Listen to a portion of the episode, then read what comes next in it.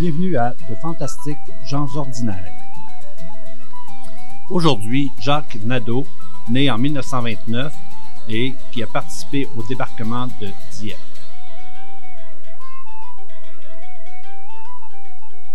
Bonjour tout le monde, bienvenue à une autre émission de, de Fantastiques Gens Ordinaires. Aujourd'hui, mon nom est Conrad Jean. Aujourd'hui, on parle de Monsieur Jacques Nadeau, qui est né en 1922. Monsieur Nadeau a la particularité d'avoir participé au débarquement de Dieppe en 1942 euh, et de ne pas être décédé lors de, ce débarquement-là, qui est considéré comme un, vrai massacre. Euh, les informations que j'ai prises viennent, euh, viennent en fin de compte d'un livre que M. Nadeau, de biographie que M. Nadeau a écrite, qui s'appelle Dieppe, ma prison, récit de guerre de Jacques Nadeau, qui a été écrit en fait avec un journaliste spécialisé dans les récits de guerre, M. Martin Chaput. Euh, c'est un livre qui a été écrit en 2008 euh, et qui euh, est disponible dans les éditions Athéna. Alors, dans, son histoire à M. Nadeau, ce qu'il nous raconte, c'est que tout jeune, il, vient d'une famille de 10 enfants. C'est une famille assez pauvre. Euh, son père euh, travaille pour le CNR, le Canadian National Rail, Railroad, Railway. Pardon. Euh, sa mère décède à l'âge de 4 ans. Son père tombe malade. Il est placé dans un orphelinat pendant une certaine période de temps, jusqu'à temps que son père se remarie et qu'il retourne à la maison. Euh, le retour à la maison ne se fait pas de façon facile parce qu'ils sont un peu étrangers avec euh, le bout de temps qu'ils ont passé chacun de, de, son côté. Alors, euh, c'est pas une, famille harmonieuse du fait qu'ils ne se connaissent pas beaucoup. Et Monsieur, Monsieur Nadeau a un petit côté qu'il décrit lui-même comme haïssable. Alors, il fait des coups. Il est turbulent. Il n'est pas un, petit garçon très très tranquille donc euh, ce qui a euh, a l'air de, déranger sa belle-mère et son père aussi qui a la qui a la main euh, assez pesante lors de, mauvais coups. C'est une époque assez difficile là. On est on est encore en pleine crise. c'est les jeunes les jeunes gens n'ont pas beaucoup d'avenir. Les gens n'ont pas beaucoup d'argent de façon générale, ont, ont des travaux précaires. Euh, c'est la crise fait encore son œuvre. Alors, euh, les jeunes ne vont pas à l'école ou peu à l'école. Je me souviens que mon père, moi, euh, vient de cette époque-là. Euh, donc, euh, ils, euh, sont allés à l'école pendant 4, 5 ans, à peu près, le temps d'apprendre à lire et à écrire. Et ensuite de ça, c'était des bouches à nourrir. Alors, il fallait qu'ils contribuent au revenu de la famille. Il ne fallait pas être un fardeau. Euh, les jeunes de l'époque avaient cette préoccupation-là. Euh, de pas être un fardeau. Et ça, ça commençait très, très jeune. À 10-12 ans, il y avait déjà cette préoccupation-là de ne pas être un fardeau pour la famille. Mais bien sûr, ça demeure des adolescents, de jeunes garçons et de jeunes filles euh, avec plein de pulsions euh, un peu dérangeantes pour les adultes. C'est une époque aussi où ce que la religion est très présente. Les, les, les structures sociales et les structures religieuses sont un, un peu beaucoup opprimantes. Euh, donc, à ce moment-là, quand on fait des mauvais coups, bien, euh, c'est souvent puni par, euh, ou en tout cas réprimandé par, euh, par les autorités euh, religieuses, le curé de la place, euh, les mères et les pères qui disent tu fais, fais, pas pleurer le bon Dieu si tu fais pleurer ta mère, ton père et ta mère tu honoreras, ce genre de choses-là. Je fais pas de jugement de valeur, c'est vraiment la situation de l'époque. C'était correct pour cette époque-là. C'était une situation aussi qui s'explique du fait qu'au Québec, euh, le, Québec français s'était replié sur lui-même à la suite de, la prise du contrôle par les Anglais. Donc, euh, tous les, aspects économiques étaient contrôlés par des anglophones. Donc, ce que les francophones ont fait, c'est partout au Canada, ils s'étaient repliés sur eux-mêmes et s'étaient euh, concentrés sur, euh, sur, qu'est-ce qu'il y avait sous, les pieds, c'est-à-dire leurs terres et leurs choses proches. Donc, à partir de là, la religion avait pris euh, le contrôle moral euh, et social de, de, de, des individus, ce qui permettait une, certaine harmonie aussi dans, la population québécoise et canadienne-française à l'époque en général. C'est un jeune garçon à ce moment-là qui a 16 ans lorsque la guerre euh, éclate en, Europe. La guerre éclate en 1939 euh, et l'Angleterre rentre en guerre, mais le Canada est un jeune pays au niveau international, n'a pas encore de statut international du fait que c'était un pays qui faisait partie du Commonwealth, de la puissance britannique.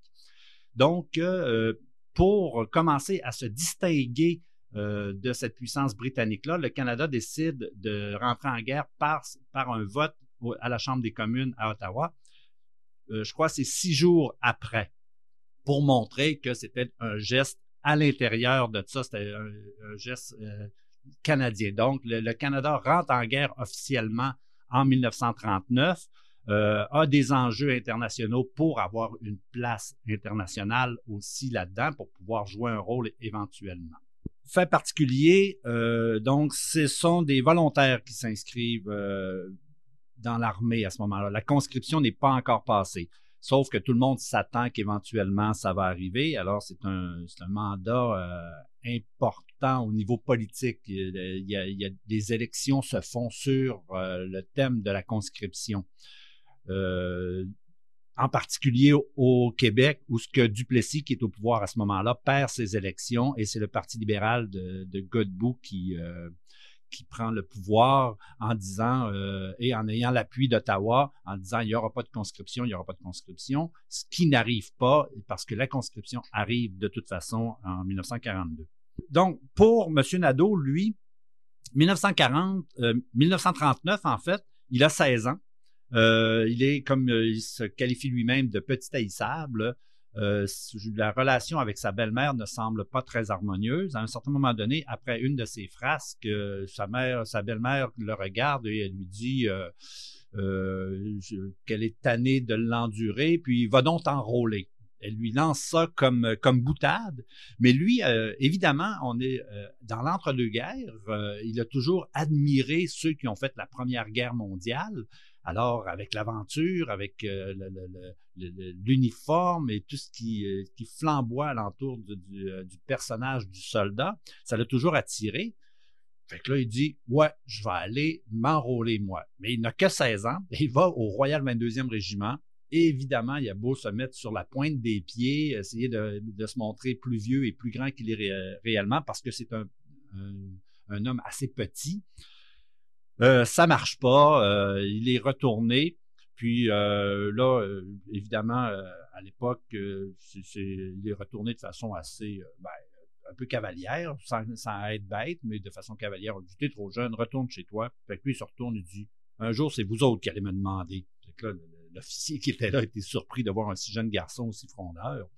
Mais intéressant par contre. Faut dire que à l'époque, euh, c'était c'était une opportunité très très valable de devenir soldat parce que euh, comme j'ai dit tout à l'heure, la crise est encore très présente pour les, les Canadiens français particulièrement. Il n'y a pas beaucoup d'avenir. Les familles sont nombreuses, les endroits à s'installer, il y en a peu. Euh, les, euh, les endroits, les appartements dans lesquels vivent ces familles-là, c'est exigu. Euh, les gens sont, sont, comme mis un sur les autres, donc c'est des conditions de vie assez difficiles. Alors, devenir un soldat, c'est une opportunité très valable. C'est un emploi bien rémunéré. Puis en plus, à l'époque, euh, les voyages, euh, ce n'était que les riches qui pouvaient se, permettre des voyages. Il n'y a, pas, de Boeing qui se promène un peu partout euh, dans le monde, et l'accès aux voyages était très limité. Alors, si on voulait voyager et avoir un peu d'aventure, il fallait soit être riche ou soldat. Donc, pour M. Nadeau, l'opportunité d'être soldat, c'était quelque chose d'accessible pour lui. Alors, à 16 ans, il manque son coup.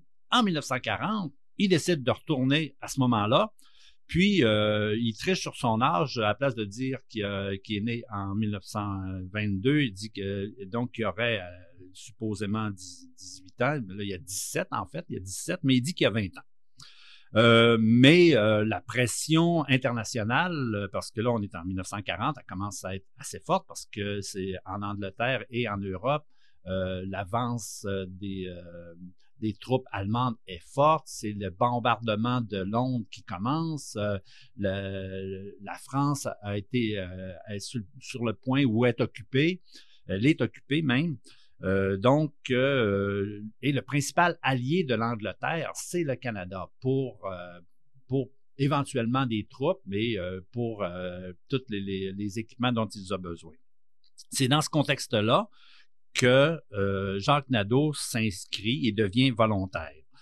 Euh, un petit petite parenthèse pour dire au niveau de la conscription, c'est important parce que ça, ça l'a, vraiment séparé euh, la population française, canadienne-française, pas seulement québécoise, mais canadienne-française et euh, canadienne-anglaise. De façon générale, euh, lors, parce qu'il y a eu un référendum sur la conscription au Canada anglais, c'était, c'était oui pour la conscription aux alentours de 80% 60 euh, à 80% dépendant des régions. mais pour le Canada français, c'était non à 90% euh, donc, euh, le Canada français ne se sentait pas concerné par la guerre anglaise. De toute façon, ce dont il subissait, entre guillemets, les, Canadiens français de l'époque, c'était euh, fallait rester tranquille, on n'avait pas accès au pouvoir économique, très peu accès au pouvoir social. Euh, mais quand venait le temps d'avoir de, la chair à canon, ben là, on avait besoin de nous. On se sentait un peu utilisé à l'intérieur de cette dynamique-là. C'est pour ça, c'est une des raisons, en tout cas, qui a fait que les gens ne se sentaient pas concernés par cette guerre anglaise. Et il y avait aussi euh, l'aspect catholique du fait que Mussolini était euh, italien, proche du pape. Il y avait des affinités là-dedans. Il y avait c'était pas clair euh, encore que le rôle et de Hitler et de Mussolini et euh, est-ce qu'ils étaient des méchants, on le savait pas encore à cette époque-là. Donc, on avait, euh, il y avait beaucoup de gens qui, les admiraient ces gens-là parce que c'était des hommes politiques solides et forts. Et au Québec, on aime beaucoup les hommes forts qui prennent en charge la, population de façon paternaliste. C'est dans ce contexte-là que euh, Jacques Nadeau, lui, vit à l'intérieur de ça, mais cherche l'aventure, cherche un emploi, cherche les voyages, devient volontaire euh, dans les fusillés euh, Mont-Royal pour lui, c'est important parce que euh, c'est un revenu, c'est un revenu majeur. Euh, d'ailleurs, dans, dans, sa biographie, euh, il est en formation. Ah oui, quand il s'engage chez les fusiliers du Mont-Royal, il revient avec son uniforme chez lui, tout fier, en, se disant mes parents vont être contents de moi. Sa belle-mère ne dit pas grand-chose, mais son, son père est en beau fusil après lui. Il est fâché que son garçon euh, devienne volontaire euh, dans l'armée. On soupçonne qu'il y a des raisons politiques, comme j'expliquais tout à l'heure. Euh, c'est une guerre d'anglais, c'est pas une guerre de français, au Canada en tout cas. C'est très gratuit de ma part, mais il y a, cette dynamique-là qui s'installe parce qu'à la fin de la guerre, son père est fier et content de, le retrouver. Alors, mais avant de partir, c'est un choc pour lui, tellement qu'il le met à la porte dit euh, si t'es si, t'es euh, un soldat, ben va-t'en. Euh, à ce moment-là, Monsieur Nadeau se ramasse et va vivre dans, le dans le cantonnement des, fusiliers du Mont-Royal. il explique dans sa, dans sa biographie une petite phrase ici au début de sa formation.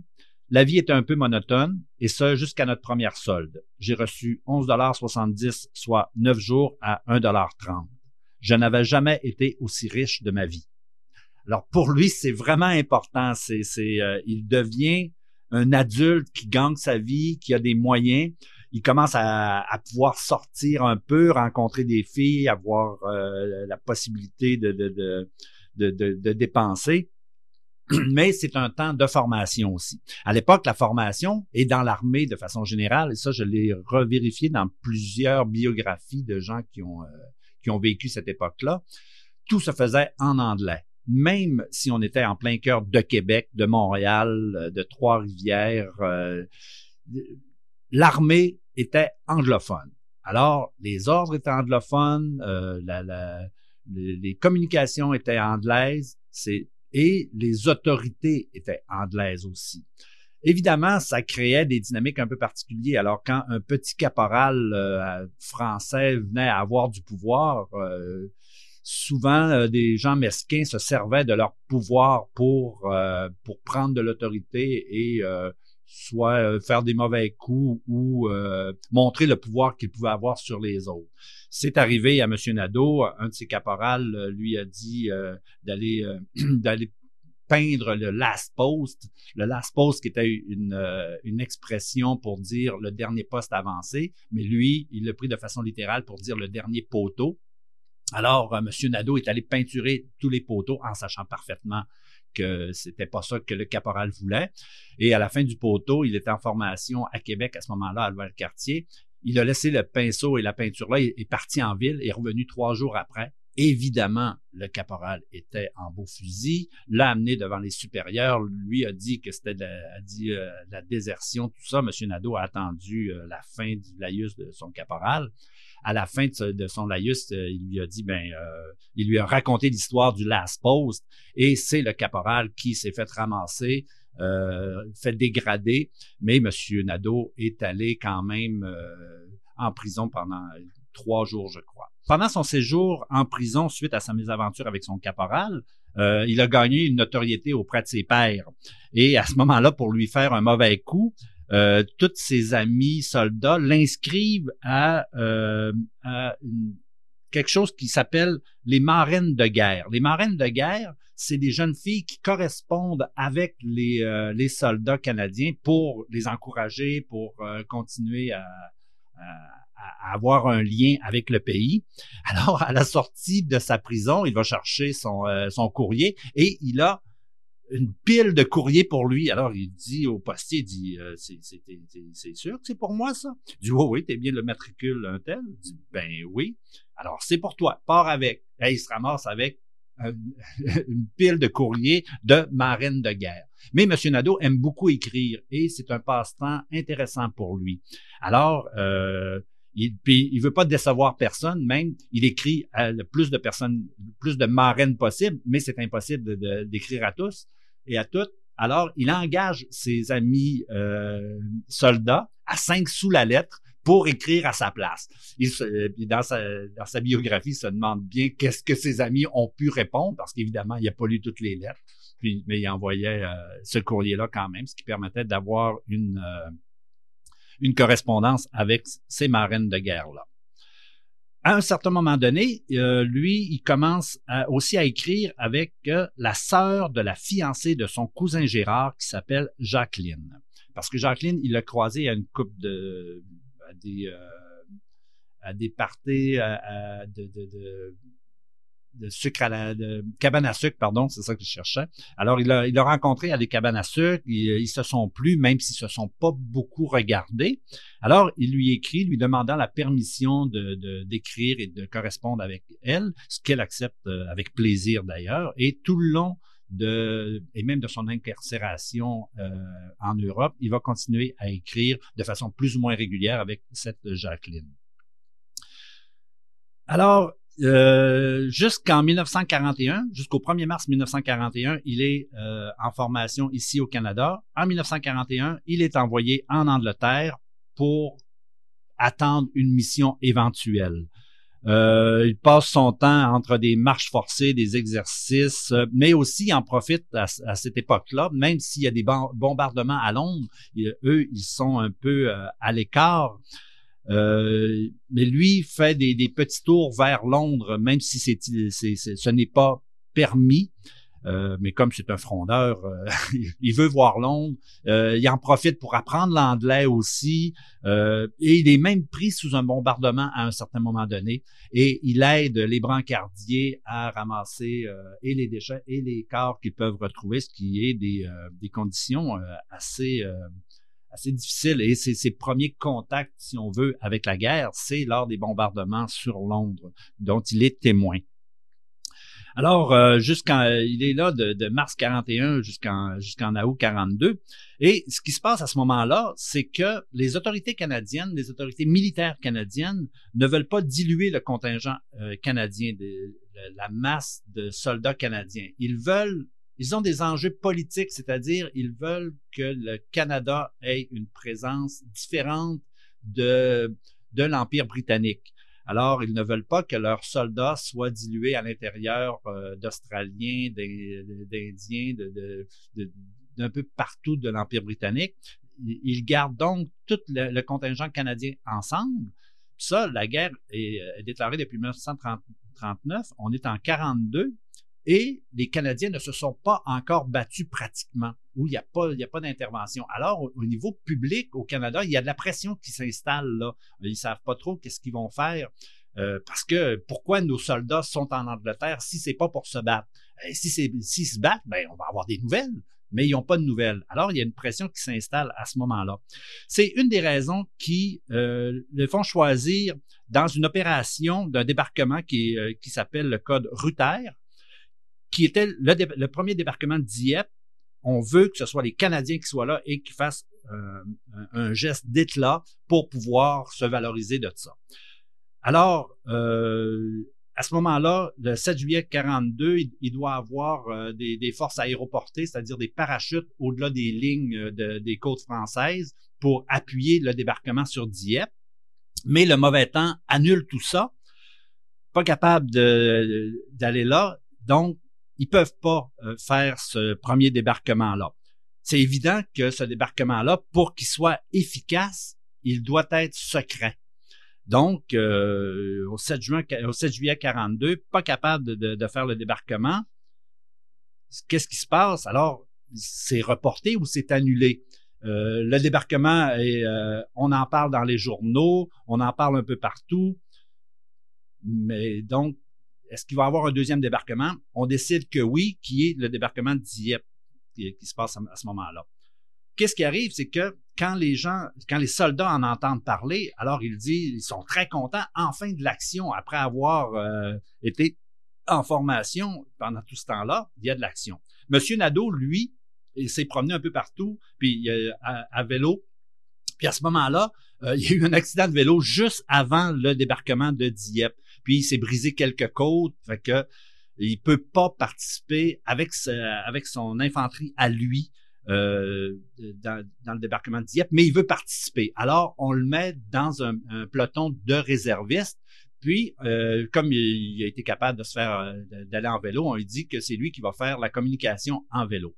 Juste avant le débarquement, alors évidemment, dans le mess des officiers, tout le monde mange ensemble. C'est c'est le lien final, puis tout le monde est, content. On amène tous les soldats devant un, gros tas qu'on enlève une, euh, euh, un genre de drap par-dessus. Et là, il y a plein de fusils et de munitions que tout le monde se garoche dessus. Il dit, servez-vous pour le débarquement. Alors, tous les, soldats vont se servir tellement qu'il y en a, qui en a tellement sur, leur, sur leurs épaules qu'ils peuvent pratiquement pas marcher.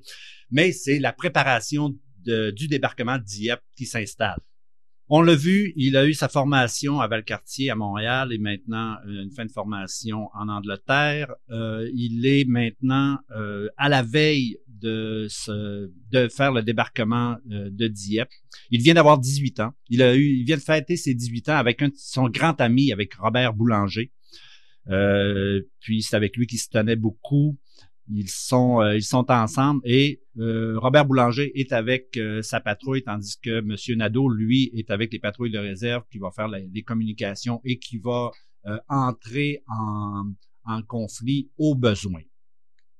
Alors, comme j'ai dit tout à l'heure, le, le, nom de code du, du, premier, de la première opération de débarquement était Ruther, mais là, on est le 19 août 42. L'opération s'appelle l'opération Jubilé. Les, les Allemands se doute un peu qu'il va y avoir un, euh, débarquement à Dieppe. On, équipe euh, tout le monde, on les met dans des petites péniches en bois pour, euh, attaquer le port de mer de Dieppe et les côtes françaises. Ils sont envoyés à la mer. Les autorités canadiennes veulent avoir une place prépondérante. Là, quand on regarde les plans de, la bataille, on voit que les, les, bataillons en plein cœur de, l'action sont des bataillons canadiens. Mais euh, ce, sera, un massacre parce que faut que ce soit secret, ce l'est plus ou moins. En plus, lors de la traversée de la Manche, il y a un accrochage entre les péniches et euh, les péniches de débarquement et un convoi allemand. Évidemment, l'alerte est donnée.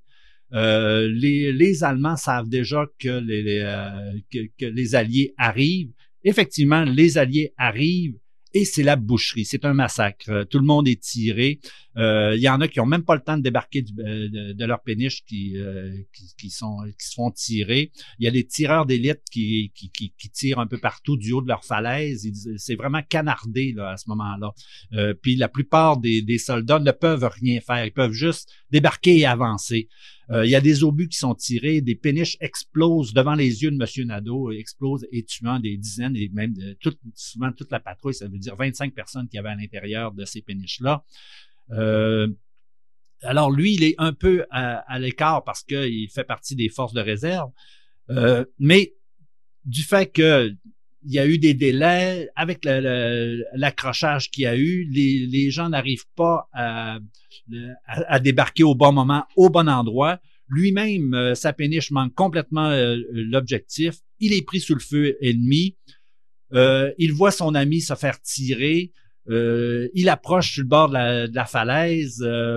Il essaye tant bien que mal de, de, de, de, tirer ses propres, ses propres fusils, ses propres cartouches.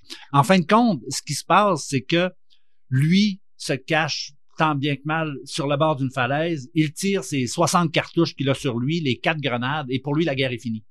Il ne peut plus rien faire. Il est pris euh, là. S'il se lève la tête, euh, il se fait, euh, il se fait canarder. Il voit ses amis se faire canarder. Il voit certains, certains officiers retourner sur les péniches pour s'en retourner, mais il s'en tire pas non plus parce que pardon, il y a des obus qui explosent sur la péniche et qui, euh, qui font sauter cette péniche-là. Lui-même reçoit des éclats d'obus. À un certain moment donné, il y a un obus qui explose près de son ami qui vient de se faire tirer et c'est le corps de son ami qui le protège en fin de compte de, de, des éclats d'obus. Donc, il est blessé un peu partout des, euh, par, des éclats d'obus, mais n'est pas touché gravement. Euh, mais c'est vraiment c'est un massacre. Lui-même dit à ce moment-là dans sa biographie, je vous cite, D'en haut, j'ai aperçu toute l'étendue. J'ai compris que Dieppe n'avait pas été une bataille, mais un massacre. Je me suis demandé par quel miracle j'avais bien pu m'en sortir. Il y avait des corps partout sur les galets. D'autres flottaient sur les vagues. Je faisais maintenant partie des 1800 prisonniers de guerre. 1200 morts, parmi lesquels 980 Canadiens. À ce moment-là, il, euh, il est pris sous le feu ennemi. Il peut pas rien faire. Il, euh, il, essaie d'avoir des nouvelles de son ami euh, Robert Boulanger, mais c'est un tireur d'élite allemand qui lui a tiré une balle dans la tête. Avant de partir, lui et son ami euh, Boulanger s'étaient s'étaient promis, s'étaient avaient écrit des lettres à leur à, à, leur famille et s'étaient remis mutuellement la lettre pour la remettre à la famille. Quand il a su euh, la mort de Robert Boulanger, quand il est revenu, il a fallu qu'il prenne son courage pour retourner voir la famille. Euh, ce qui était, euh, pour le retour des soldats, c'est quelque chose qu'on peut, ça demande un courage extrême qu'il a eu et qu'il est allé voir la, famille de Robert Boulanger pour leur remettre la lettre de, son ami. Il se fait arrêter par dans l'après-midi parce que le débarquement se fait le matin, euh, dure toute l'après-midi. À ce moment-là, il se fait, euh, il se fait prendre par euh, dans l'après-midi. Il y a évidemment des soldats anglais, des soldats allemands, pardon, qui viennent, euh, qui viennent le, faire le tour de, de de la plage pour pour prendre ceux qui sont pas morts et, et même certains finissent ceux qui sont blessés à mort avec des balles dans la tête, qui lui-même considère que c'est un, geste euh, de compassion bien plus qu'un geste de, brutal. Il est pris, alors un Allemand passe à côté de lui, euh, il a levé la tête, puis il dit, euh, j'ai levé la tête, on s'est regardé, puis il m'a dit en allemand, comme, comme, mein Lieber, ce qui veut dire, viens, viens, mon cher. J'ai été surpris par son ton plutôt gentil, malgré la bataille qu'on venait de se livrer il n'avait aucune agressivité dans la voix. Fait particulier, euh, Monsieur Nadeau euh, raconte dans, ses mémoires, euh, un des chapitres dit Je suis mort à Dieppe. Parce que un coup pris, euh, il utilise un faux nom. Il utilise un faux nom parce que Monsieur Nadeau a vraiment l'intention de s'évader, de pas rester prisonnier très longtemps. ce qu'il ne sera pas capable de faire évidemment, mais qui va tenter plusieurs fois. Euh, et il donne comme nom euh, certain Delanaudière. Ce qui a un effet pervers assez particulier, il est officiellement porté disparu parce que les, euh, les gens décédés qu'on retrouvait, on prenait leur, leur nom, on envoyait, quand ils étaient décédés, on envoyait un avis euh, à leur famille, ou quand ils étaient emprisonnés, on, avait, on envoyait aussi par la Croix-Rouge. La Croix-Rouge avait un, un, rôle important à jouer, et euh, la famille était au courant que qu'ils étaient pris, soit prisonniers ou décédés ou portés disparus. Dans son cas, il a été considéré comme mort, porté disparu.